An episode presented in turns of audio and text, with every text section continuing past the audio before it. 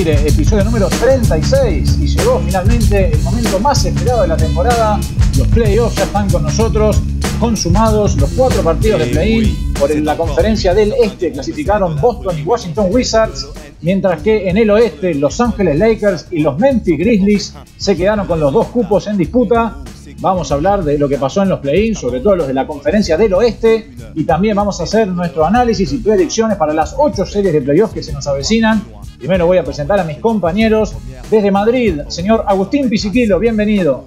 Hola Ale, hola amigos, ¿cómo están? Expectante por mi parte por lo que va a pasar con los Knicks, que después de casi 3.000 días sin estar en playoff, volvemos, eh, volvemos en estos días a, a jugar.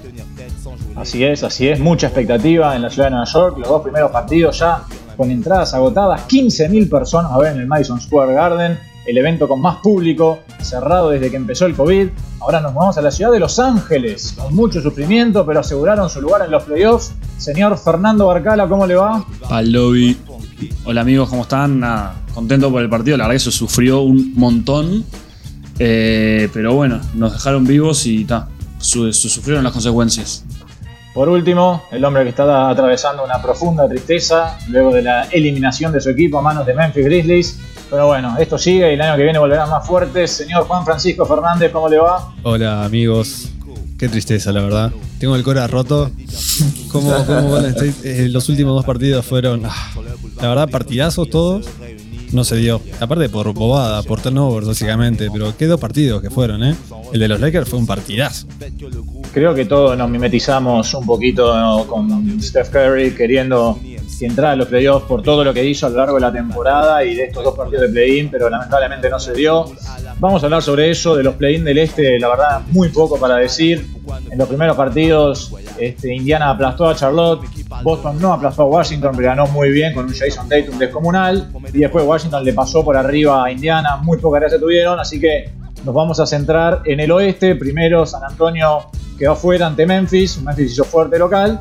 Y llegó el partido más esperado, el de los Warriors y los Lakers, que la verdad estuvieron a la altura de lo que todos esperábamos. Un verdadero partidazo, muy rico desde lo táctico, principalmente en el primer tiempo. La defensa que realizó el conjunto de los Warriors fue maravillosa. Raymond Green tenía totalmente dominado Anthony Davis. Los Lakers no podían encontrar una canasta, ayudas, rotaciones, atrapes, todo a tiempo en los Warriors. Un Steph Curry que luego de un arranque bastante lento se prendió, los Warriors llevan a manejar hasta 13 o 15 puntos de ventaja en ese primer tiempo, pero luego, en la segunda mitad, aparecieron los Lakers que conocemos, ajustaron las tuercas en defensa, empezaron a atrapar a Stephen Curry mucho en los pick and roll, forzaron muchas pérdidas. Cuando corren la cancha, todos sabemos que los Lakers son imparables. Y bueno, se llegó a un final sumamente parejo que se terminó definiendo con un triple kilométrico de LeBron James de 10.3 metros, su tiro más largo para empatar o ganar en un partido en su carrera. Y bueno, después una última ofensiva de los Warriors que a mí particularmente me hizo calentar de sobremanera, pero la vamos a discutir más adelante y los, Lakers terminaron quedando con la clasificación.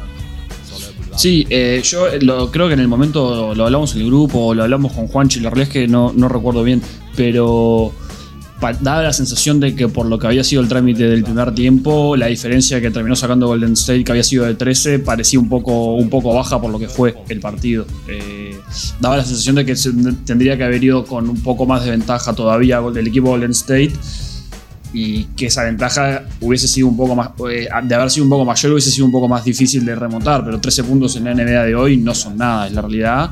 Y como dijiste, en el segundo tiempo se ajustó un poco la defensa, pudieron correr un poco más. Yo creo que el ingreso de Caruso lo hizo muy bien en, la marca contra Curry, creo que se cumplió un gran rol y lo viene cumpliendo bien todo el año y después está jugado siempre a que te lo gane cualquier otro que no se ocurre. Así que creo que en ese sentido el, plan se terminó desarrollando correctamente y bueno, el tiro de Lebron, lo creo que igual haciendo Lebron lo tira varias veces más y nunca lo va a meter. No es, no, es su tiro como sería el de Curry o de Lillard, entonces ahí estuvo un poco la dosis de suerte.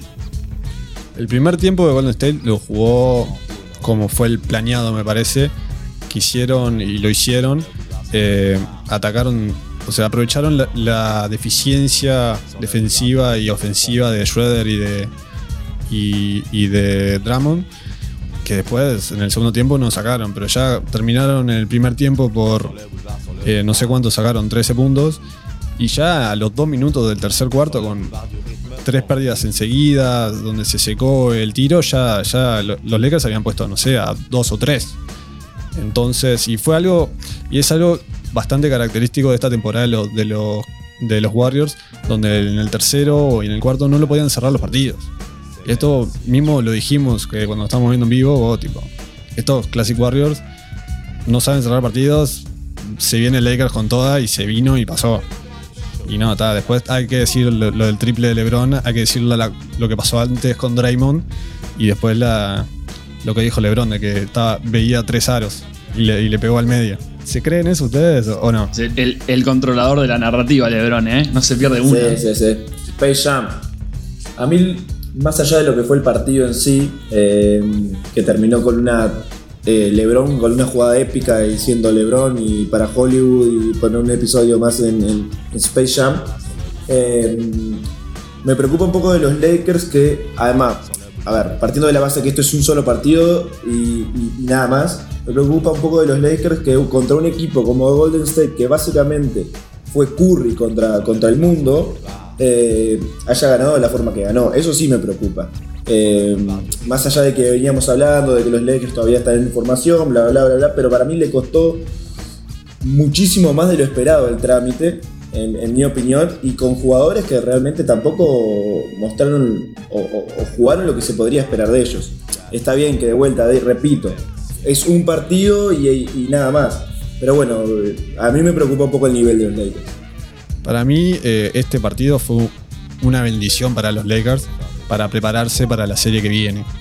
Porque esta, eh, eh, el desafío que te dio Golden State y cómo tipo, lo resolviste, eso ya incrementa el carácter del equipo y que ahora y de confianza para la serie que se viene. Y me parece que está todo bien, los Lakers están séptimos, salieron, terminamos, terminaron séptimos, pero no son clásicos séptimos. Estamos todos de acuerdo y siempre lo dijimos. O sea, los, los Lakers son contenders o, si no llegan a la final es un, fracaso. Sí, pero son, yo creo que son más contenders por los nombres que por su juego hoy en día, en este momento. Claro, igual yo creo que el emparejamiento un poco con Golden State eh, en ese sentido le juega un poco en contra a, los Lakers, porque si vos te fijas, los, Warriors, por más que a ver, no son especialistas defensivos, tienen gente que pueden bancarte entre Raymond Green y Andrew Wins en defensa, me parece que te pueden bancar un poco lo que es la ofensiva de, LeBron, eh, no a media máquina, pero un poco tocado como supuestamente sigue estando, y con Anthony Davis. Ya creo que otro cuadro, por ejemplo, yo lo veo a, Phoenix y yo Phoenix no veo defensivamente cómo puede una, una persona sola como Draymond puede bancar a Anthony Davis, por ejemplo o bancar, o capaz que Crowder puede bancar a Anthony Davis o a LeBron, pero no pueden con los dos como yo creo que un poco sí pueden sí pueden los Warriors y aparte los Lakers no tienen un point guard eh, como pasó después con, con, Morant, no tienen un, point guard, un point guard que esté todo el partido atacando a Curry y matándolo y cansándolo y destruyéndolo como pasó después con, con, Morant. Entonces me parece que en ese sentido el matchup era bastante favorable para Golden State. No sé qué opinan ustedes en ese sentido. Pero la defensa de Golden State en el primer tiempo fue muy buena para evitar ese emparejamiento que buscaban los Lakers de atacar a Steph. a Steph lo ponían siempre con Caldwell Pope, que es generalmente el jugador de la ofensiva que estaba más alejado de la pelota, para que él no tuviera que marcar en la pelota y quedar parado con LeBron. Lo mismo ya los Lakers en defensa en el segundo tiempo, que cambiaron totalmente. La mayoría de las cortinas que había para Steph lo doblaban y los otros tres jugadores quedaban formando una especie de triángulo. Se veía muy bien como lo hacía LeBron, que él se desentendía absolutamente de su hombre y se quedaba abajo del aro para ayudar al rol o a la caída del pivot que cortinaba y después quedaban los otros dos jugadores del lado opuesto a la bola marcando a los tres jugadores que después teniendo una defensa elite como tienen los Lakers como, cuando juega Caruso cuando entra Wesley Matthews que entró muy bien y ganó el partido Anthony Davis son todos tipos que te llegan a todas las rotaciones y te llegan a todos los tiros y eso fue lo que complicó al conjunto de los Warriors en el segundo tiempo de sobremanera. Porque Draymond Green es un tipo que parece que tuviera fobia al tiro de tres puntos. El tipo nunca fue muy confiable, pero antes tiraba de tres, ahora nada. Eso fue lo que a mí me, calentó en la, la ofensiva de los Warriors post triple de LeBron. Dos minutos antes habían hecho una cortina, lo habían doblado a Curry, se lo habían dado a Draymond y él enseguida atacó el aro, se cerraron todos y descargó para Poole que metió el triple. En el partido contra Memphis, en el último cuarto, también fue muy agresivo Draymond Green en ese tipo de situaciones. Pero en esa situación en particular, antes de recibir la pelota, que estaba absolutamente solo, ya estaba pensando en devolvérsela a Steph, que estaba a 10 metros del aro y marcado por dos. Entonces, si Demon, ahí faltaba creo que un minuto, si Demon atacaba el aro y no le saltaba a nadie, hacía la bandeja, se ponían a uno y faltaban 50 segundos. Si no, si te saltan, descargas como hiciste antes para Pool y tenés un tiro claro de 3 puntos. Después la jugada se ensució, se volvió a aclarar un poco y terminó tirando Pool medianamente abierto. Pero yo creo que lo que más sintió Steph fue ese momento, que Wiggins es un tipo muy regular, que Draymond Green es un tipo que también no ataca mucho el aro, entonces cuando todas las marcas iban sobre él, muchas veces no encontraba respuestas en sus compañeros. Va a ser todo para mí un aprendizaje y, el año que viene, que está, o sea, del core que viene de, de, campeonatos son solamente eh, Steph, Draymond y Looney. Estos pibes que esto fue tremenda prueba y tremenda eh, temporada para crecer. Nada, para mí esta temporada de Golden State fue exitosa. Sin dudas encontraron mucha joyita que no hubiesen encontrado de otra manera. Por ejemplo, Jordan Poole para mí jugó en un nivelazo. El Toscano Anderson tan tremendo nivel también para lo, para lo que es todo obviamente jugadores de rol. Ninguno es superestrella. Yo creo que lo de Wiggins, eh, entre la serie, el final de la serie con Lakers, el final de la otra serie con, con Memphis, creo que pasa a ser un tanto lapidario. Digo, porque defensivamente, si bien en, vos ves los números y no son tan malos, los cierres de los partidos de Wings son nefastos por donde se lo No, hay que putearlo, hay que putearlo para que juegue, es increíble. es insólito lo que hace, agarrando tiros sin pegar al aro, faltando un minuto. Sí, a ver, Wings siempre, como decía, es un tipo súper irregular, te juega dos cuartos o un cuarto y medio y el resto del partido es un fantasma. Tuvo suerte, creo, en ese sentido también con Golden State, que en esos minutos, en esos tiempos que jugó, metió casi 25 puntos, ¿no? Una cosa así metió. O sea, secundó bien. ¿En el primer tiempo? En la, sí, en el, en el, primer tiempo. Metió creo que 20, 22 puntos, 20 puntos en el primer, solo en el primer tiempo. Eh, secundó bien a Steph en ese, en ese sentido. Pero claro, eh, yo ¿a, qué me refería con esto de que me preocupa poco el nivel de los Lakers? Em, Golden State, por lo que vimos, y, Ale repetía en esta jugada. Em, Green no, no se tiene confianza para tirar. Wiggins es súper irregular. Y los otros jugadores son demasiado error y no le pueden dar, la responsabilidad o que carguen el equipo en su espalda. Entonces, a mí me preocupa que con un, con un jugador que tiene que realmente marcar, los Lakers no lo hayan pedido. Y siendo ya esta temporada no, pero la temporada pasada fueron la mejor defensiva. Y se nota que esta temporada le está costando todavía. Por más de, que, las aclaraciones que hizo Ale, que es verdad, hicieron una excelente defensiva en el segundo tiempo pero aún así todo, el partido terminó con un triple y, ganando por tres puntos. Ah, dale crédito a Curry, ¿no? Porque cada tiro que tiró, o sea, tuvo que ir por. O sea, fue al infierno y volvió para, para tirar cada tiro. Está bien, es un jugador, es una superestrella, es Curry, fue probablemente MVP si no hubiese tenido tan mala temporada el gol de Golden State, pero no deja de ser un jugador. Sí, pero ahí también influye el hecho de que Golden State es un equipo que también defensivamente es muy bueno y que los Lakers a nivel ofensivo en la noche esa no estuvieron muy claros, principalmente en el primer tiempo. Eh, Anthony Davis y LeBron James ahora quizás sí estén cerca del 100%, pero no lo estaban. Entonces yo creo que les costó, más allá de los problemas que le puede haber causado Golden State en ataque, también por su irregularidad ellos a la hora de, ofender.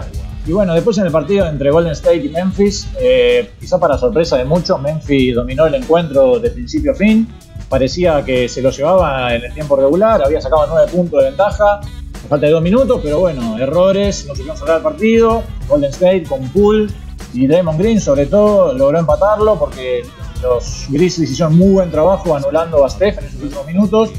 El partido se fue a la larga, la paridad se mantuvo y en el final apareció Jean Morant con toda su calidad, con dos golazos eh, consecutivos, sobre todo el segundo, luego de un reverso y una parada en dos tiempos maravillosa.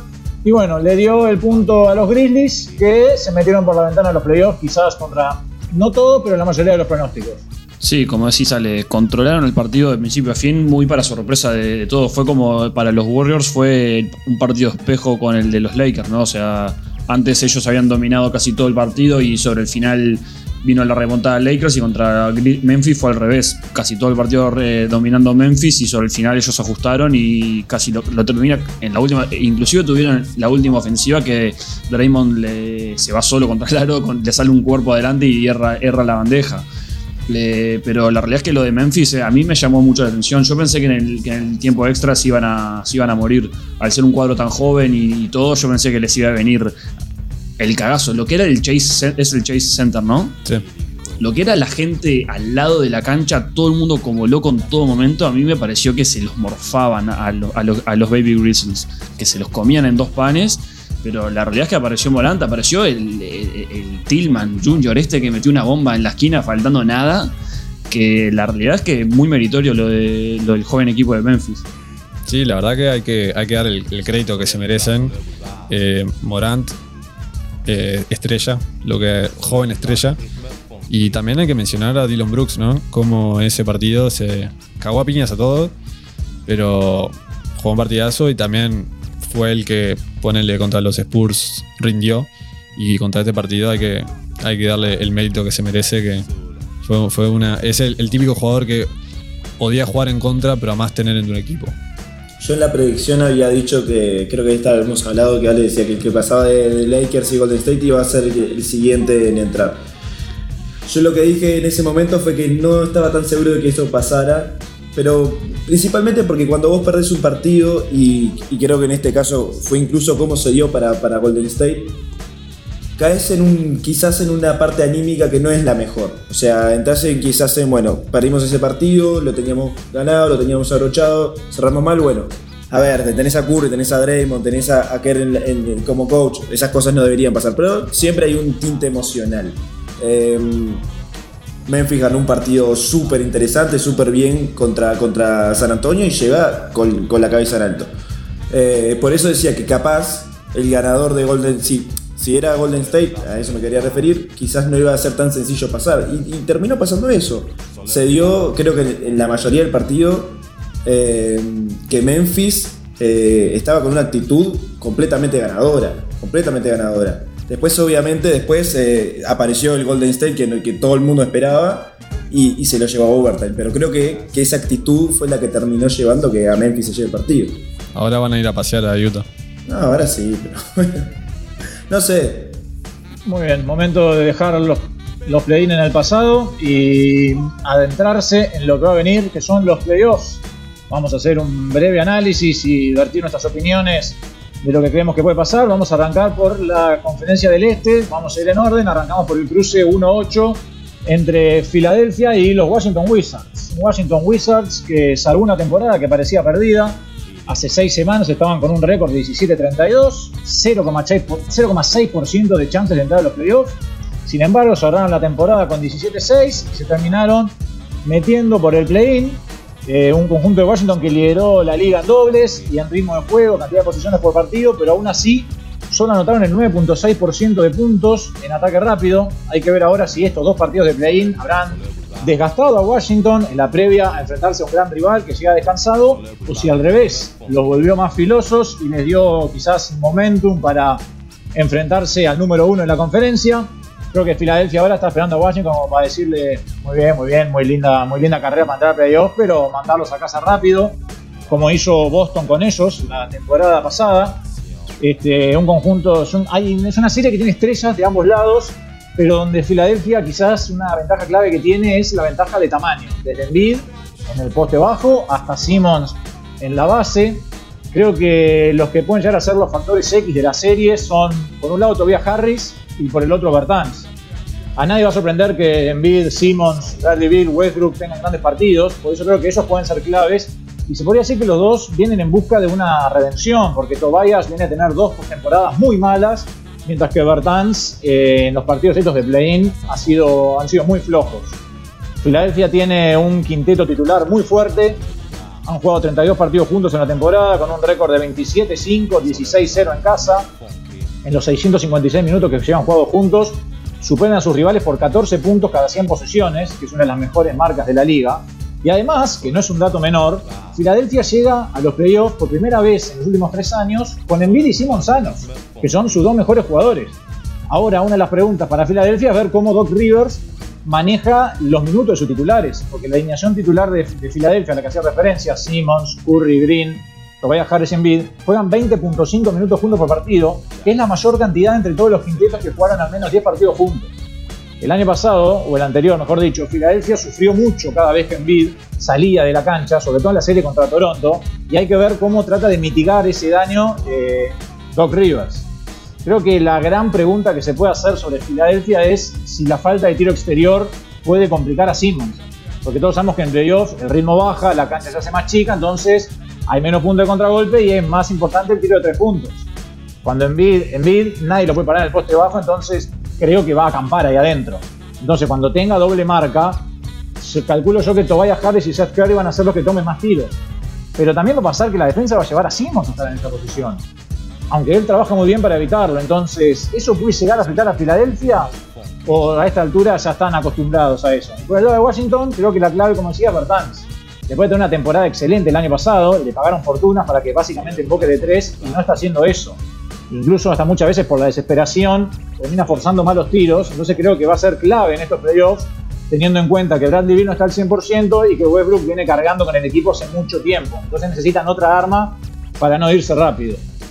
Creo que Bradley Beal y Westbrook son dos superestrellas, pueden tener una gran noche los dos combinados y eso los puede llevar a ganar un partido. Personalmente veo a Filadelfia llevándose la serie en cinco partidos. No veo, no veo problema, mucho problema con lo de Simmons. Eh, me parece que capaz que más centrado en los playoffs, capaz que sí puede llegar a ser un problema eventualmente jugando contra algún otro cuadro, pero un cuadro de, Washington, la realidad no, veo robándolo más de un partido con suerte. Yo, pienso lo mismo que vos, que va por un 4-1 para Filadelfia tranquilo. Creo que sí, que, sobre todo con una noche inspirada de Westbrook se pueden robar un, partido de los Wizards, pero fuera de eso, eh, Filadelfia estuvo muy bien todo el año. Es como decís vos, Ale, estuvieron sanos y, y, y Simmons en este final de la temporada, vienen con ritmo. No, no los veo, yo ya lo digo ahora, no los veo perdiendo hasta la conferencia, hasta la final de conferencia. Este, para mí son candidatos firmes en ese sentido. Para mí es una diferencia brutal que hay entre los equipos en sí. Em, la forma de juego, cómo se reparten la pelota, yo no veo la posibilidad alguna de que los Wizards le ganen un partido a este Filadelfia. No, lo veo, no, lo veo por ningún lado. La única posibilidad que veo es que, que, vaya 3 a 0 la serie y que, Filadelfia no ponga ningún jugador. Es la única forma de que, veo que Wizards le pueda sacar un partido. Eh, igualmente, muy meritorio lo de Washington en este final de temporada y muy meritorio la paliza que le dio a Indiana en el último partido. Eh, pero yo creo que hasta acá llegaron y se quedó en una paliza 4 a 0 afuera. Yo comparto lo que dijeron Fer y Ale, para mí se termina en 5, pero más por, por darle un voto de confianza a Westbrook que no se va a dejar matar en 4 y que va, va, a ser de esos partidos donde hace todo. Pero no, no espero nada, de, no esperamos nada de Washington, la verdad. Así como dijiste, eh, Ale de lo de él tuvo una muy mala temporada. No, no se está justificando lo que pedía y lo que, lo que se le paga. Y esperemos que tal, yo que sé, dudo que ahora en playoff, cuando la, todo es más importante, todo hay bastante más riesgo, salga ahora, no me parece. Pero sí, Tobías, de los jugadores más regulares de la temporada regular en, en Filadelfia, tiene que estar bastante más presente en los playoffs, porque ahí para mí también está la clave. Pero está, es, es el 1 contra el 8, ¿no? David y Goliat. En el, cuento gana David, pero acá no. Juancho, yo creo que acá también hay una cosa que va a ser interesante ver, es que a qué, a qué eh, velocidad va a jugar eh, Filadelfia. Porque hemos visto en otras ocasiones, como por ejemplo Milwaukee, que muchas veces las primeras fases las juegan a una velocidad muchísimo más inferior a la que realmente venía jugando o, o el nivel que tienen, ¿no? como que bueno, le cuesta arrancar en playoff, le cuesta por Milwaukee. Y quizás a veces los equipos que terminan primeros y, la gran diferencia que hay con este, con este, con este octavo, que, entra por el play-in, que, que, en verdad no terminó octavo. Ah, no, sí, terminó, había terminado octavo, ¿verdad? Sí, sí, en el eh, este terminaron todos iguales de como, como ganaron. Este, creo que la, diferencia entre este primero y octavo es, es mucho más grande que, la, diferencia que ha habido entre primero y octavo en, en otras temporadas. Eh, siendo más atrás, la, temporada pasada fue primero Milwaukee y octavo Orlando, ¿no? Sí. Sí. Creo que ese Orlando es mucho, es mucho más que este Wizards. Y este Filadelfia. No, ni, en pedo llegó hasta ahí. Acordate, que Orlando llegó a los playoffs súper recontra debilitado por lesiones. No, pero bueno, el equipo, no estamos hablando de cómo llegó. Yo digo el equipo en general, no digo cómo llegó. Porque hoy estos Wizards llegan muy bien, pero el equipo es, es- es malísimo. Pero a veces importa más el momento que, que tal, las piezas en Bueno, está general que bien, tenés. está bien. Mirá Memphis. Está bien, pero los equipos, los equipos en sí, si vos los comparás y los ponías a competir, el mejor equipo contra el mejor equipo, para mí es mucho más ese Orlando. Pero bueno, más allá de eso, lo que me, lo que me interesa a mí es, es ver en qué velocidad va a jugar Filadelfia. Si realmente va a jugar con todo y se va a matar cada partido, o va a jugar a media máquina y va a intentar sacarlo como pueda para, para no te- matarse tanto. Eso es lo que más me interesa a mí de esta serie. Muy bien, momento del 2-7, el duelo entre Brooklyn Nets y los Boston Celtics. Un conjunto de Brooklyn que llega ya con el Big Three sano, jugaron juntos los últimos dos partidos. En total, desde la llegada de Harden al conjunto de los Nets, de los 59 posibles partidos que podían haber jugado juntos, jugaron tan solo 8. Pero no pareció importarle mucho a Brooklyn, que tuvo un 41-18 en ese lapso. Llegan con la ofensiva más eficiente en la historia la NBA, con 117.3 puntos cada 100 posesiones. En ataque es un equipo que no va a tener problema, pero que la falta de partidos juntos a nivel, los puede afectar a nivel defensivo a la hora de hablar de una cohesión defensiva. Algo que ya hablamos durante toda la temporada, ¿no? Los Nets rankearon 22 en defensa y en los 24 años previos a este, solo dos equipos rankeados por debajo del 11 en cualquiera de los dos costados de la cancha fueron campeones. Los Lakers del 2000-2001, que casualmente también fueron 22 en defensa, y los Pistons de- del 2003-2004 que fueron 19 en ataque. Va a ser interesante ver cómo, cómo Steve Nash maneja la rotación de Brooklyn, eh, las tres estrellas, cuánto tiempo juntos, cuánto tiempo en dos en cancha, cuánto tiempo solos. Creo que tiene más chances de jugar solo el Harden. Después cómo maneja el- la posición del centro, con Jeff Green, con Claxton, con Griffin, con Jordan, si va small, si va big. Y bueno, creo que el factor X, sin dudas, de Brooklyn va a ser Joe Harris un jugador que llega con 47.5% en triples, que es la segunda mejor marca en toda la historia, para alguien que tiró más de 400 triples. Por segundo segunda vez en los últimos tres años lideró la liga en porcentaje de tres puntos. Y algo que es impresionante, tiene un 51.5% en catch and shoot, lo que equivale a un promedio de 1.55 puntos por tiro, que para poner, por ejemplo, en comparación con algo, de Andre Jordan en la pintura promedia 1.60 puntos por tiro. O sea, es impresionante lo que está haciendo Brooklyn. Es decir, va a ser muy difícil para Boston. El tema de Brooklyn, como siempre dijimos, es la defensa. No necesitan tener una defensa elite, porque hay que, porque dado que tienen quizás el mejor arsenal ofensivo de la historia, es un equipo que te puede hacer 140, 150 puntos tranquilamente, te puede salir campeón promediando 120, 130. Entonces necesitan tener una defensa correcta, que en los momentos claves del último cuarto te, esté a la altura, que no le permita career nights a los jugadores rivales. Por el lado de Boston, y bueno, ¿qué vamos a hacer? Boston tuvo una temporada muy regular, son un equipo peor en defensa respecto a la temporada pasada, la lesión de Jason, Jalen Brown perdón, eh, perdón, es clave, y bueno, todos estamos de acuerdo, creo, en que Tatum solo no va a poder. Y que casi que tendría que tener un nivel de Superman para que los Boston pueda ser competitivo. Kemba, que ha tenido usage rate más alto de la lesión de Brown, va a tener que tener momentos de, flashback de cuando jugaba en Charlotte.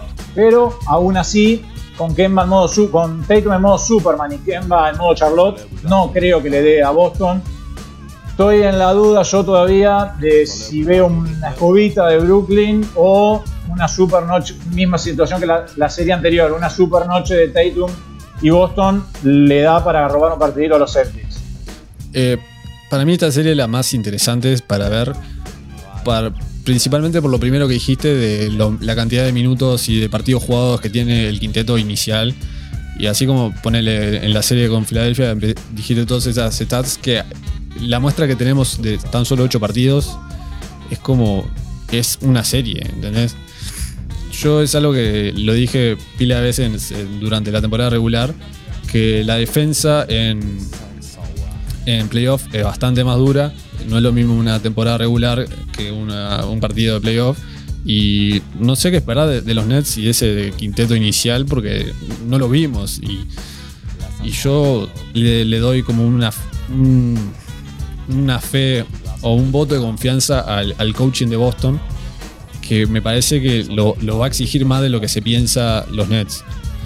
Y que, porque en playoff es mucho de ajustes, es mucho de, de- de defensa en equipo. Y está, lo que tiene Boston, que es bastante small ball su defensa, no tienen un, quinteto grande para pelear. Pero tampoco sé si es la mejor forma de contrarrestar a los Nets. No sé, me parece esta serie muy interesante y según el resultado de esta, me parece que ahí va a estar, eh, se va a definir cómo va a ser el resto de la carrera hacia la final. Yo, para mí, en esto es Nets en 5. Yo estoy de acuerdo contigo, Juanchi. Para mí, Boston roba un partido. Por esas dudas que decís vos de, de Brooklyn, que todavía no sabes cuántos minutos van a jugar las estrellas, cómo van a ir agarrando ritmo y todo. Y aparte, de Tatum está en un nivel eh, superlativo. Yo creo que uno de los partidos en el Garden se lo roba Tatum solo, jugando y con un poco de, apoyo de Kemba y del resto de los jugadores. Yo creo que se lo puede llevar. Yo no veo a nadie en el cuadro de Brooklyn que lo pueda parar. Nadie. O sea, nadie lo puede parar. No veo a Durant comprometido tanto en la marca como para, para, para querer pararlo todo, durante todo, toda la serie. Entonces, algún partido, por lo menos uno, van a robar los Celtics.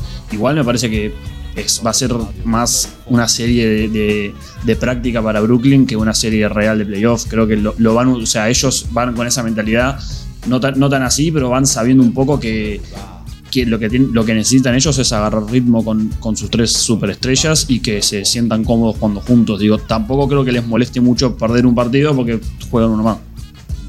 Sí, estoy de acuerdo con ustedes. Eh. Yo creo que este, contra este Boston que está bastante deteriorado en cuanto a, a juego y regularidad y ahora con la baja también de, de Jalen Brown, eh, debería ser sencillo, relativamente sencillo para Brooklyn eh, la serie de vuelta, lo interesante creo que lo que, lo que estaba diciendo fue ahora el final. Eh, ver cómo se conectan, ven cómo, ver cómo van a jugar, ver cómo se reparten los minutos.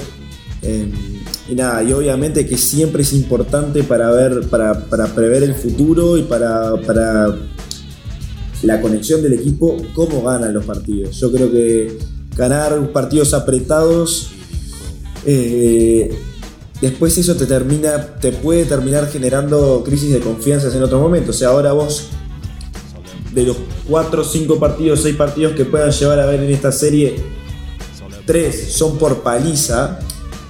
Creo que, se puede decir que Brooklyn va a estar bastante más por el equipo en sí en general va a estar en un nivel por encima del resto que era lo que todo el mundo preveía eh, teniendo la cantidad de superestrellas que tiene, ¿no? Muy bien, pasamos a la serie quizás más esperada, no voy a decir por todos porque sabemos que PC no es esta, pero creo que Milwaukee-Miami es la serie que todos queremos ver, el rematch de lo que pasó en la temporada pasada en la burbuja, un conjunto de Milwaukee que llega con una etiqueta después de las últimas dos temporadas de a ver qué hace este equipo en playoff, con Giannis a la cabeza. Milwaukee se preparó para esta instancia, trayendo sobre todo a Holiday y a Tucker, un equipo que ha cambiado su forma de jugar en ataque, con más spacing, siendo más agresivos a la hora de atacar el aro. A nivel defensivo están haciendo quizás más, más switch que lo que hacían antes, mucha defensa en zona también. Eh, hay que ver qué estrategia usa um, Coach Bud. Por ejemplo, usando ataque de 5 quizás para poder switchear con Middleton y con Giannis, evitando que los tiradores queden solos y haciéndose, haciéndose también más difícil a, tanto a Butler como a Goran Dragic a la hora de poder atacar desde el pick and roll. En la temporada regular, eh, Tucker jugó muy poco, con Giannis como el único grande. Y creo que Tucker también sería muy importante que a nivel ofensivo eh, tomara más, más responsabilidades, más tiros. Con el lado de Miami tenemos un equipo que fue muy regular en la temporada, la temporada regular, pero que tiene las mismas armas que la temporada pasada. Butler, los tiradores y una muy buena defensa, muy buen rim protection. Una cosa a tener en cuenta es que Jimmy Butler no jugó ninguno de los tres partidos la regular season contra Milwaukee pero hace la diferencia para su equipo. Con él en cancha, Miami es más 5 y sin él en cancha es menos 6.1 cada 100 posesiones. Hay un 11.1 puntos de diferencia. Hay que ver en qué condición sanitaria llega esta serie y cómo hará Miami para sostener los minutos que él no juegue. Y al igual que en los playoffs del año pasado, vemos como un choque de estilo, ¿no? Miami, Milwaukee es el segundo equipo con más posesiones por partido y Miami el penúltimo. Eso tampoco quiere decir que Miami es un equipo súper lento, porque es el número 17 en porcentaje de ofensivas en transición.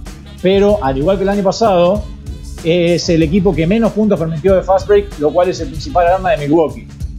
Creo que en Milwaukee la clave pasa por que Holiday pueda marcar la diferencia para la que se lo trajo. Es un gran defensa, toma buenas decisiones, es confiable en ataque, es un jugador que quizás no ha tenido un gran reconocimiento a lo largo de su carrera. Milwaukee le dio un gran contrato, sacrificó muchos picks de primera ronda por él, y ahora cuando realmente se ve lo bueno que es, si puede lograr dos cosas que están en el aire en Milwaukee, salvar el laburo de Bud y ayudar a Giannis a sacarse la joroba que tiene en los playoffs. Por el lado de Miami creo que la clave va a estar en ver si pueden redescubrir de alguna forma la magia que tuvieron en la burbuja. Porque lo que sea que fue lo que le funcionó de tan buena manera el año pasado, esta temporada ha aparecido de a ratitos en la burbuja, Butler, Robinson, Hero, Adebayo estaban en su máximo potencial, pero ahora han tenido muchos altos y bajos. Sabemos que Jimmy va a estar a la altura, pero también es necesario que el resto de los compañeros lo estén. Porque también no podemos olvidar que el año pasado, si bien dejaron afuera a Milwaukee, lo hicieron en una serie en la que Giannis no terminó jugando. Mi pronóstico para esta serie es que se la lleva Milwaukee en seis partidos. Concuerdo contigo, para mí, en, en la cantidad de partidos estoy seguro que el coach Bad eh, pensó en esta serie el último año, de cómo, cómo prepararla, cómo pensarla, qué hacer, todo, todo el, toda la organización de, Milwaukee. Y para eso trajeron a, a, a, Drew, a Drew Holiday y a PJ Tucker. PJ Tucker, la versatilidad defensiva que tiene y también Holiday, la cantidad, la capacidad defensiva que tiene, son dos eh, armas que más allá, que sumado a lo que ya tenían eh, Milwaukee, para mí esta primera prueba contra Miami también va a definir si llegan a todo o no. Eh, una cosa que me acuerdo de la, de, la, temporada pasada de la burbuja, que el éxito de Miami fue, eh, no completamente obvio, pero que a Butler el tiro de tres estaba cayendo, algo que en la temporada regular del año pasado no pasaba, que sorprendió a todos en la burbuja y fue bastante clave el éxito que tuvieron Miami y ese run en la burbuja mucho va a estar ahí, dependiendo de si el tiro de Butler cae o no. Porque, como dijiste, tienen el mismo equipo, tienen la misma personal, tienen que demostrar que lo que. de cómo llegaron a la burbuja el año pasado, la final no, no fue de casualidad. Y me parece que con la espina que tiene Milwaukee, estoy seguro que preparó mucho más esta serie que, que Miami. Yo voy a ir en contra de ustedes y para mí se lo lleva Miami en 7. Capaz que es más por el corazoncito con Jimmy que otra cosa, pero no, sé, no, no, me, termina de dar confianza en ningún momento Milwaukee. No sé si es el coaching staff o, los jugadores en sí o, todo, pero no, no en una serie contra Butler y Coach Spo no, puedo. capaz que es, irracional, pero no, puedo no ir con, Miami. Me parece que, la, incorporación de Arisa le hizo muy bien a Miami. Encontraron ahí el, el hueco que, no, que habían perdido cuando se fue se fue Crowder a, Phoenix y me parece que los van a, los van a paliciar. Me parece que, salvo que Giannis haga un clic y como, dijeron ustedes, con la incorporación de, Holiday pasen a hacer un cuadro un poco más pesado, me parece que Miami se lo puede llevar de vivo. Y es, es lo que pienso. 4-3 Miami. Lo que le pasó para mí el año pasado a. Voy a ir con esto rápidamente. A um, Milwaukee fue que le faltaba chispa al equipo, le faltaba como alma. El, el, coaching staff me parece que no transmite y adentro de la cancha no tienen un capitán. Quizás en esta temporada, eh, con la incorporación de, de Cruz Holiday, ellos lo puedan conseguir. No lo sé. Me parece que en los partidos cerrados, el año pasado le, faltó eso, le faltó personalidad al equipo. Eh, es un excelentísimo jugador, pero me parece que le falta eso de la personalidad. Ahora, eh, mi opinión sobre esta serie, creo que, se, que, Milwaukee se va a terminar vengando porque es más equipo que este Miami. Eh, nada, para mí suele ser 4-2, 4-3. Muy bien, cerramos la conferencia del Este con el duelo entre los Knicks y los Hawks, dos equipos con poca experiencia en playoff. Los Knicks la última vez que estuvieron fue en 2013 y los Hawks en 2016. Son dos equipos que tienen una gran transformación respecto a la temporada pasada. Los Knicks pasaron de 21-45 a 41-31 con Tom Thibodeau a la cabeza. Su rating defensivo mejoró en 5 puntos y su ofensivo también en 5 puntos. Mientras que los Hawks de marzo en adelante tuvieron un récord de 27-11 con el cambio de entrenador. Pasaron de tener un net rating negativo a más 4.5. Hay que ver eh, ahora en la temporada regular, quizás el que se hizo cargo de todo en los Knicks fue Randall. Ahora el resto del equipo va a tener que subir un escalón. Los Knicks tienen el mejor banco anotador por 48 minutos del All-Star Break, superando por 10 puntos al Atlanta. Creo que ahí donde los playoffs, cuando, es cuando las rotaciones se achican y que importa más que la cantidad, la calidad que la cantidad de los minutos, Hay que ver qué puede hacer la banca de los Knicks. Unos Knicks que arranquearon cuartos en defensa y jugando el 64% de los minutos con jugadores que ya estaban la temporada pasada. Acá la clave en comparación fue la novela, es decir, los Knicks tenían potencial, quizás le faltaba ajustar en tuercas. Por el lado de Atlanta, es un equipo que pasó de estar en el bottom 10 al top 10 en ataque, con un más 7.3 de puntos anotados en 100 posesiones, que es el segundo más alto de la liga. Pero también es un equipo sin experiencia en playoff. Tiene una gran diferencia a favor en la base, con un Trey Young que ha promediado 24.7 puntos y 2 asistencias contra los Knicks en temporada regular. Y también el principal programa, problema Atlanta va a ser si el entrenador Macmillan podrá sobreponerse a su historia en playoff. Como decíamos, tuvo 27-11 en la temporada regular, pero su historial en playoff es de 3-16. Eso es lo que aún no le ha dado la extensión de contrato en Atlanta y que incluso haría, hubiese hecho que siguiera en Indiana si podía superar eh, alguna primera ronda de playoff. Ahora se enfrenta a un equipo comandado por Cíbodo que le cambió la cara a los Knicks. Atlanta tiene el equipo más talentoso de los dos, pero va a tener, tiene un gran desafío buscando de quebrar la gran defensa de los Knicks. Mi pronóstico, para que el Pisi se quede contento, es Knicks en 7 partidos. Porque me abro el paraguas como hace Fer en todos los programas y dice, no, vamos a perder, vamos a quedar eliminados 4 a 0 afuera. Nunca dije eso. No, a ver, yo, yo creo que la clave acá. A ver, los Knicks, la, la, serie en la temporada regular fue 3 a 0 para los Knicks, si no me equivoco. O si, eh, creo que fue así, 3 a 0. Eh, pero la clave en este partido, eh, en esta serie para los Knicks, va a ser la capacidad defensiva, que la tienen, pero bueno, esto va a ser playoff. con un estadio lleno, como decía Ale, 15.000 personas, estaba planeado en 13.000. Em, pero le extendieron, le permitieron extender a 15.000 la capacidad del estadio. Eh, estos Knicks no están acostumbrados a jugar con público. Em, estos nuevos Knicks, ¿no? Estos Knicks jóvenes que, jugaron prácticamente toda la temporada sin público y al final entró, creo que habían llegado hasta Nerga, hasta 4.000 personas. el, Madison se hace sentir, es, fuerte, es pesado. Esperemos que, vaya para el lado de la ayuda. Ahora, eh, creo que Atlanta, como decía Ale, es muchísimo más talentoso que esto en la parte ofensiva, pero creo que su juego eh, se basa en, un, juego que los Knicks están más acostumbrados a defender y son, les es más fácil defender, que es el juego, el juego perimetral. Si le cuesta defender el juego, el juego adentro, le cuesta mucho defender en la llave porque sus jugadores de centro, su 4 y su 5, por más que hagan una buena tarea defensiva, su físico no los ayuda a defender jugadores abajo en la canasta. Entonces cuando juegan contra equipos como Atlanta, en este caso, que basan su juego en mucho tiro desde afuera, les, es más fácil el defender. Por eso creo que los Knicks van a ganar la serie y la van a ganar bien, creo que va a ser un 4 a 2. Comparto el resultado de, los Knicks. Para mí van a ser, es lo que siempre dijimos en todo lo que trae la defensa del equipo de Tom, eh, es lo que para mí va a marcar esta serie y van a hacer trabajar mucho a Trey Young, donde está. Sí, tienen más, más armas ofensivas y todo, pero eh, no sé el número de usage, pero viendo a los Hawks es el que más tiene la pelota y le van a hacer trabajar mucho. Para mí no le va a dar en 6. Festeja New York. Estoy de acuerdo con todo el argumento de Juanchi. Creo que la clave en Nueva York va a estar en desgastar lo más posible a Trey Young, que se quede sin, sin armado de juego y sin eh, su cantidad de puntos que hace. Y después es lo de siempre, la defensa gana, gana series. Eh, creo que en 6 también. Así que a, abrí el paraguaso, Pinocho, porque lo dimos todos los Knicks acá. Bueno, eh, por algo será. ¿Estás tirando sal ahí? ¿Qué estás haciendo allá no, Madrid? No, a ver, yo con confianza no soy como quiero el paraguas, no, perdemos con Golden State, no, 4 a 0, bla bla bla, llorando del minuto 0. No. Ahora vamos a decir todos Lakers 4-0 en todas las series.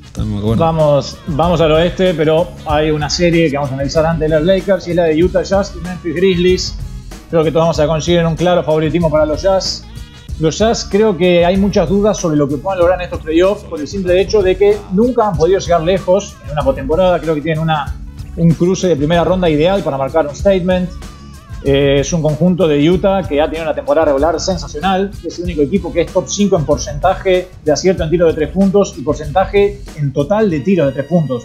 Portland tira, perdón, Utah tira el 48.8% de sus tiros de 3 puntos, pero a su vez también es top 5 en permitir, en los porcentajes de acierto que le permiten a sus rivales en triples y la cantidad de triples que permiten que sus rivales tomen.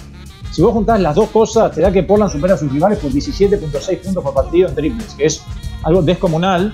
Tiene un plantel muy largo, lo cual les da mucha rotación. Eh, tiene a dos de los candidatos para el sexto hombre del año, que son Clarkson y Joe Ingles. Todas las miradas van con Clarkson, pero Ingles es igual o más eficiente que él y además tiene más playoff experience. Es mejor en el clutch y además es un tipo muy inteligente y muy subvalorado a la hora de pasar la pelota. En cuanto a Memphis, todos vimos lo que en el play-in. Creo que Memphis tiene un proyecto para ser contendiente en un par de años. Hay que ver qué puede. Es intrigante lo que puede lograr ahora con Moranta en la cabeza. Memphis todavía gradúa los minutos de Jaren Jackson Jr. Viene a jugar, por ejemplo, 15 minutos contra los Warriors. Hay que ver si ahora lo liberan en los playoffs o lo guardan para la temporada que viene. Yo me entiendo más por esta segunda opción. Y algo quizás que pueda ser interesante es el matchup de los point guards. Porque, a ver, por el lado de Utah está Conley, que no tuvo una buena temporada la pasada, pero ahora subió mucho su nivel. Y que seguramente es el mejor point guard en la historia de los Grizzlies, pero que lo dejaron ir cuando empezaron esta retransformación de la franquicia. Y enfrente tiene a Morant, que es la nueva cara de la franquicia y la gran esperanza para el futuro de los Grizzlies. Acá estoy en una situación similar a la que estaba con Brooklyn y Boston. No sé si barrida de Utah o Memphis roba un partidito, pero me gusta para una escobita de Utah. Yo creo que le tengo fe a Memphis para que robe uno o hasta dos partidos, te diría. No sé, ¿alguno leyó algo sobre cómo es la situación de Mitchell? Ya está sano y pronto para jugar. Ok, yo creo que e, ese va a ser un poco el sano 100% Conley también. Eh, no sé si 100, pero Porque no, yo, 90. con- tanto con, yo, a, lo, a lo que iba yo, tanto Conley como Mitchell vienen de algunas nanas y de perderse varios partidos en el final de la temporada. Me parece que, al igual que con Brooklyn, me parece que eh, se lo van a tomar un poco, con, un poco tranquilos la serie, no van a estar apurados en barrer la serie ni nada por el estilo. Y con cómo viene jugando Memphis, me parece que puede robarle un partido seguro para mí y no sé si hasta no le roban dos. Ahí para mí yo estoy con Ale. Eh, o barrida o, cinco partidos para, para Utah. También la clave para mí está en cómo va a volver Donovan Mitchell. Y si está en el mismo nivel que demostró ponerle en la burbuja el año pasado, donde hubo la hermosa serie Murray contra Donovan Mitchell, eh, está. Hay contender ahí. Yo lo que quiero más en esta serie es de Rudy Gobert, que en la última, las últimas eh, actuaciones en playoff no ha estado a la altura del peso que tiene y del, cheque que cobra y, y de los premios que gana en temporada regular. Yo quiero más y me parece que ahí también va a estar la clave del éxito. Si es que van a tener éxito, ¿no? Yo la verdad que no veo mucho argumento para que Memphis se lleve algún partido. Más allá de que creo también que si se lleva uno, se lleva dos. Entonces, eh, siguiendo un poco con sus análisis, que me parece que son correctos y, los comparto, 4 a 0 o 4 a 2. Eso es lo que digo. Llegamos a la serie entre Phoenix y Lakers. Phoenix es otro equipo que ha tenido una gran transformación bajo el mando de Monty Williams. Pasó de 19-63 a 34-39 más el 9-0 de la burbuja a lo que ha logrado en esta temporada. Lo que todos creemos sobre Phoenix, que les puede a pesar, es su experiencia en playoffs. De los titulares solo Chris Paul y Clauber tienen experiencia en este tipo de partidos. Creo que la gran pregunta es si DeAndre Ayton es el que está pronto, está para estas instancias, porque ya todos vimos lo que Devin Booker hizo el año pasado en la burbuja, por más que no les dio para clasificar. Ayton viene a tener una temporada sólida, pero ahora va a tener que dar un paso al frente. Y qué mejor prueba de entrada que tener enfrente a LeBron y Anthony Davis. Se van a encontrar dos equipos que son de los mejores en defensa. Los Lakers son un equipo que le permite 35.2% en triples de sus rivales. Phoenix 35.4%. Los Ángeles es el líder de la liga en cuanto a defensive rating. Phoenix está sexto. Creo que por un lado los Lakers van a tratar de frenar como sea a Chris Paul y a Booker, por lo cual los actores de reparto de Phoenix van a tener que dar un paso al frente. La continuidad que ha tenido todo el plantel de Phoenix a lo largo de toda la temporada puede ser clave, porque estos jugaron casi toda la temporada juntos, mientras que los Lakers, Anthony Davis y LeBron James combinados se perdieron 63, pun- 63 partidos. Otra de las claves para esta serie va a ser el cuidado de la pelota. Phoenix es un equipo que tiene 2.15 en el ratio de asistencia sobre turnovers, es el segundo más alto en 44 temporadas de que se cuentan los turnovers. Y Chris Paul es un jugador excelente en este rubro, en su carrera tiene 3.92 que es la tercera mejor marca en la historia. Por otro lado, eh, se encuentran con los Lakers, que son los cuartos en opponent turnover rate. En el play-in, como decíamos hoy al principio del programa, le forzaron 20 pérdidas a los Warriors y 15 en el segundo tiempo. Tiene una defensa muy grande, muy atlética y cuando corren la cancha son imparables. En los dos triunfos que tuvo Phoenix en la temporada regular sobre los Lakers, Chris Paul tuvo 23 asistencias y 3 turnovers. Mientras que en el partido que ganó los Lakers, Chris Paul tuvo 5 pérdidas. Fue uno de los 5 partidos en toda la temporada que tuvo 5 pérdidas o más. Y bueno, hablando de los, de los actores de reparto de Phoenix, la misma pregunta para los Lakers, ¿no? Esa es la gran pregunta, me parece. ¿Los actores de reparto que tienen ahora son peores, iguales o mejores que los del año pasado? Porque LeBron y AD ya están sanos, recuperados y quizás hasta descansados como se sabía que iban a estar. Ahora, ¿el resto estará a la altura? Porque trajeron a Schroeder, a Matthews y a Harrell en lugar de Rondo, Green y Howard. Y todos creíamos que posición por posición era un upgrade en todos lados lo que estaban haciendo. La buena noticia para los Lakers quizás es que su camino hacia la final de la, de la, de la conferencia puede estar un poco allanado al no tener ni a los Clippers ni a los Jazz de su lado y para ese entonces van a tener más claro el panorama de los jugadores que puedan ayudar al equipo a llegar a una nueva final. Dicho todo esto, también lo decíamos al principio del programa, es raro ver un equipo número 7 que sea contender, pero para mí los favoritos son los Lakers y se llevan la serie 4 a 2.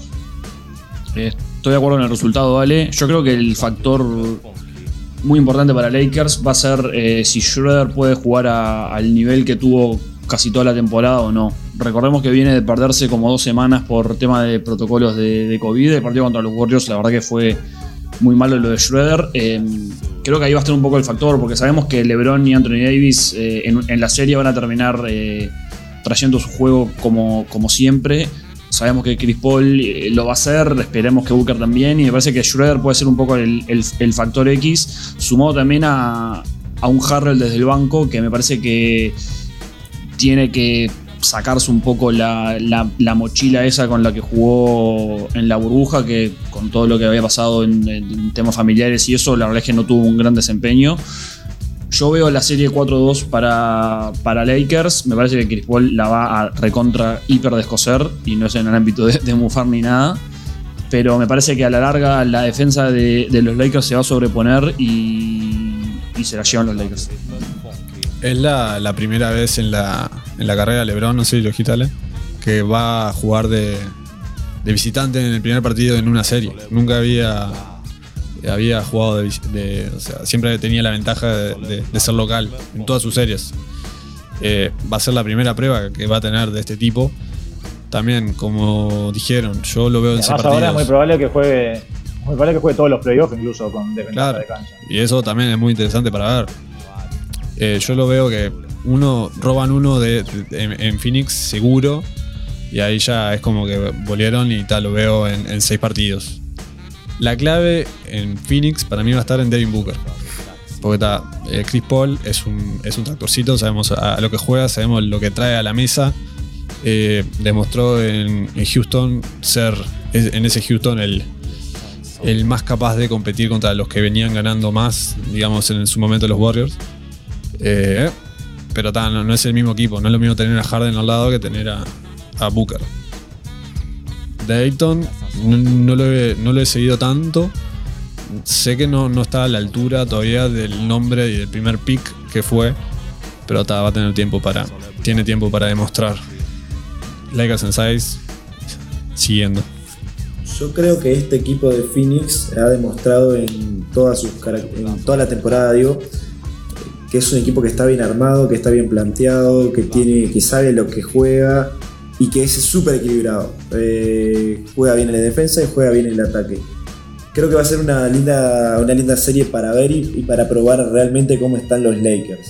Eh, no veo a Phoenix pasando sin duda, veo a los Lakers ganando, ganando la, serie, pero no, no sé si sin problemas. Yo creo que lo va a sufrir más de lo que todos creemos más viendo también lo que fue su serie, su play-in contra, contra Golden State. Eh, acá tiene lo que tiene Phoenix es que tiene más capacidad ofensiva o, por lo menos más repartido. Entonces eso, eso creo que va a forzar a los Lakers a tener que eh, desgastarse más en la parte defensiva.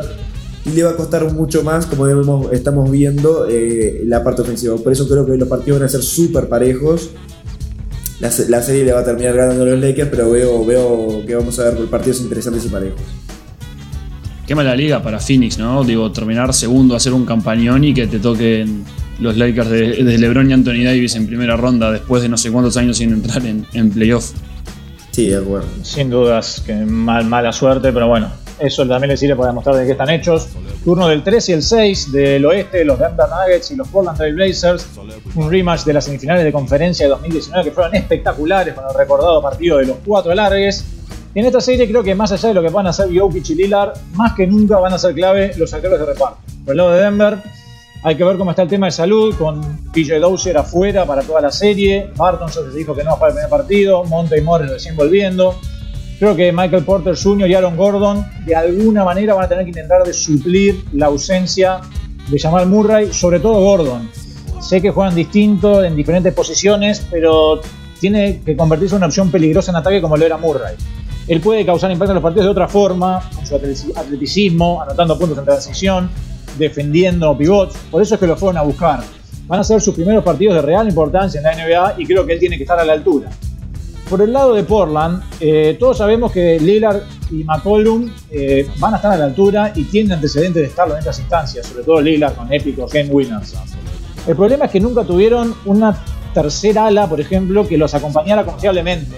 Es cierto que años anteriores tuvieron las lesiones de Nurkic y de Collins. Nurkic tiene una lesión, pero igual en la temporada ha sido inconsistente, al igual que Carmelo, al igual que Covington, al igual que Powell. Y eso también son jugadores que van a tener que estar a la altura. Con, estas incorporaciones, nosotros que creíamos que Portland iba a mejorar mucho en defensa, pero terminó siendo la penúltima, fue la, casi la peor defensa en defensive rating. Creo que acá la clave va a estar también en cómo Denver pueda defender los pick and roll tanto de Lillard como de McCollum. Porque por un lado Denver es el mejor equipo de la liga permitiéndole puntos por posesión a los jugadores que tienen la pelota a la hora de jugar un pick and roll realiza una defensa muy agresiva con Jokic subiendo más que la mayoría de los pivots a defender los pick and roll.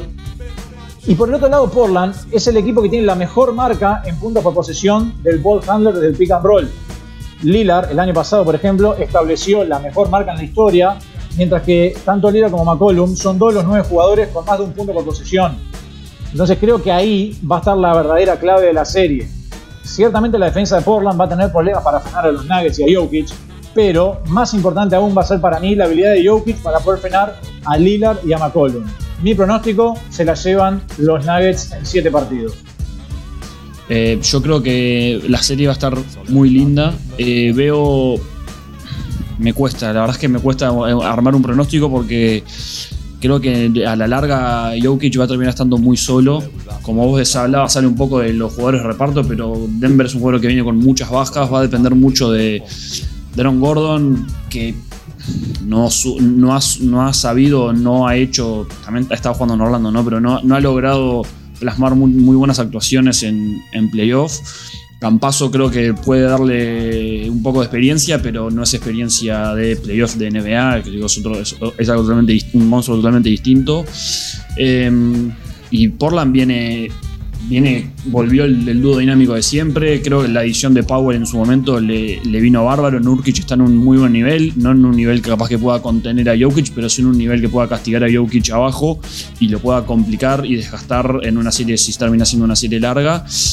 Yo había dado como pronóstico a, Denver, pero creo que lo voy a, lo voy a flipear y me pongo a, a Portland en 7. Yo veo una serie larga también. Yo veo, no veo otra cosa que una serie larga acá. Creo que la clave, la clave de la serie, aunque va a ser muy obvio, para mí va a ser, va Lillard en verdad. Eh, si Lillard mantiene el nivel que está teniendo, creo que lo, que ha demostrado Portland en los últimos partidos, que, que sus jugadores de rol están funcionando. Si Lillard mantiene un nivel excepcional, creo que a Denver no le va a dar y va a terminar llevándose la serie, pero veo una serie larga. Esto va a ser siete partidos seguro. Yo tengo algo con Portland que no sé por qué me reembola Portland. No sé, me reembola Portland. Lo que ha demostrado en, siempre en temporada regular, siempre hace ruido, siempre cosas, y después en, playoff también hace ruido la primera ronda y después eh, los barren siempre. Entonces no sé, está Denver en 4. Eh, en 4. ¿En 4? En 4, Denver en 4. Sin argumento propio, sin. O sea. vivo. sin lógica. Eh, Denver en 4. Cerramos con el enfrentamiento entre Los Ángeles Clippers y los Dallas Mavericks, otro rematch de la burbuja del año pasado, que tuvo el recordado partido con el step back 3 de Luca para ganar en la hora. A su vez, en esta temporada, a poco de empezar, Dallas le ganó por 51 a los Clippers, despertando algún fantasma. Eh, creo que en conjunto los Clippers son el mejor equipo. Incluso sumaron a Rondo y a Marcus Cousins a una rotación que sin duda que lo que pretende es bajar la carga ofensiva de Kawhi y Paul George, especialmente en los últimos cuartos, para que no pase con Denver como con Denver el año pasado. Todos sabemos que los Clippers están con una urgencia, eh, son un equipo armado para ganar ya y borrar el estigma sobre ellos. Hay que ver cómo reparte Tyron Lue los minutos en la base, con Clippers, Beverly, Jackson y Rondo. Creo que seguramente terminará jugando más el que pueda frenar de mejor manera a Luka Doncic.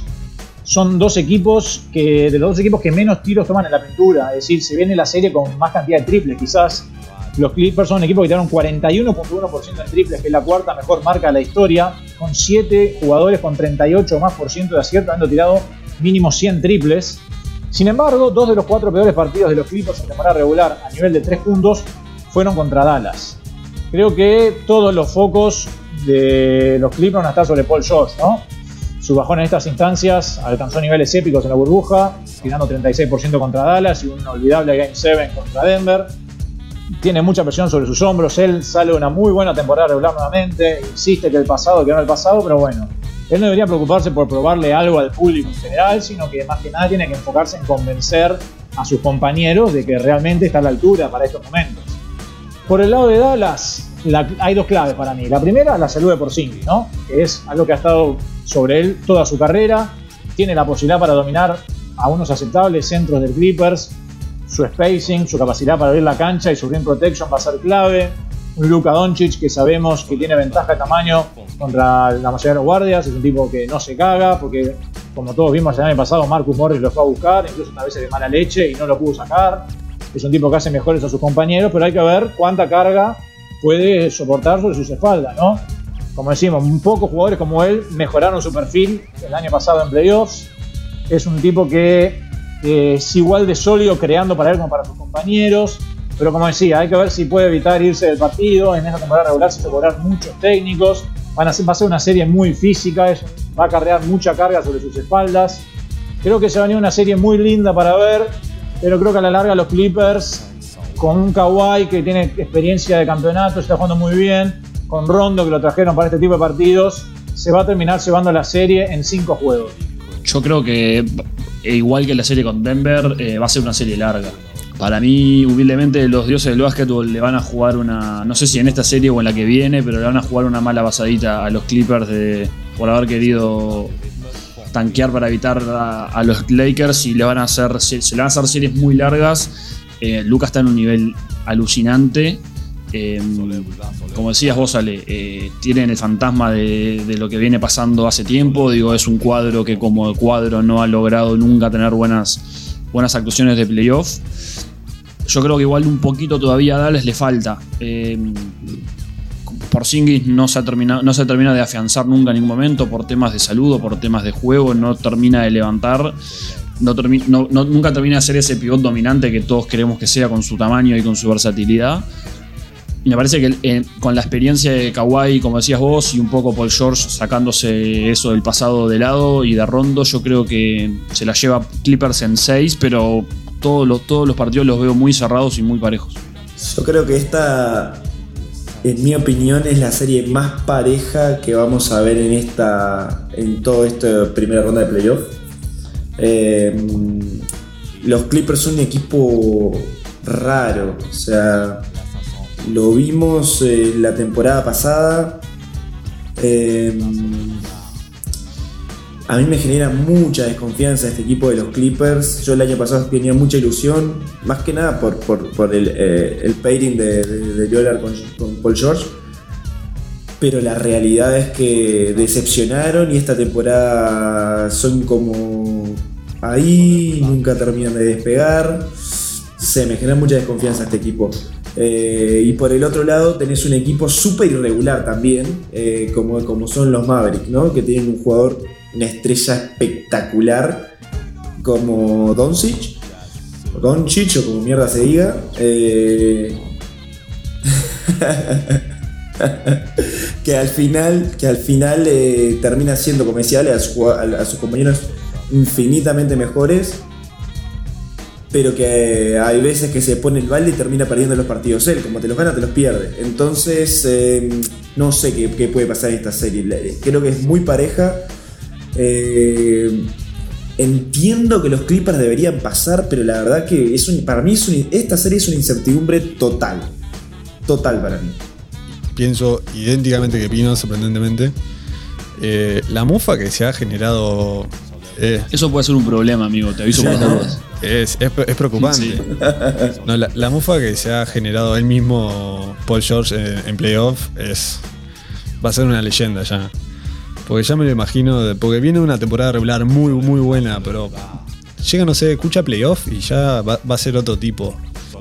Dicho esto, para mí, lógicamente, por primero, eh, los movimientos que hicieron los Clippers de la temporada pasada, para mí fueron sumando a Batum, sumando a, a Rondo a Cousins está, es buen pica, pero para mí no, no es tan cambiante, tan determinante en playoff. Esos dos eh, se armaron muy bien los Clippers para, para llevarse todo. Eh, están ahí.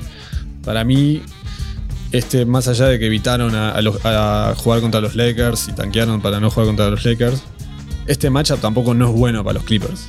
Los Mavericks demostraron en, el, en la burbuja eh, carácter y, le, está Luca, Luca solo contra, contra todo el equipo de Clippers sacó dos. Imagínate ahora con unos maps que vienen bastante más aceitados. Que Luca ya se sacó el, óxido de la, de, la, de la lentitud de su temporada inicial, en la temporada regular. Después está, yo Clippers en 6. Muy bien, analizadas todas las series. De esta manera llegamos al final de este capítulo de Box and One. Cuando nos volvamos a encontrar, vamos a analizar lo que hayan dejado los primeros partidos de cada serie, si se mueven acorde a la lógica, si hay sorpresas.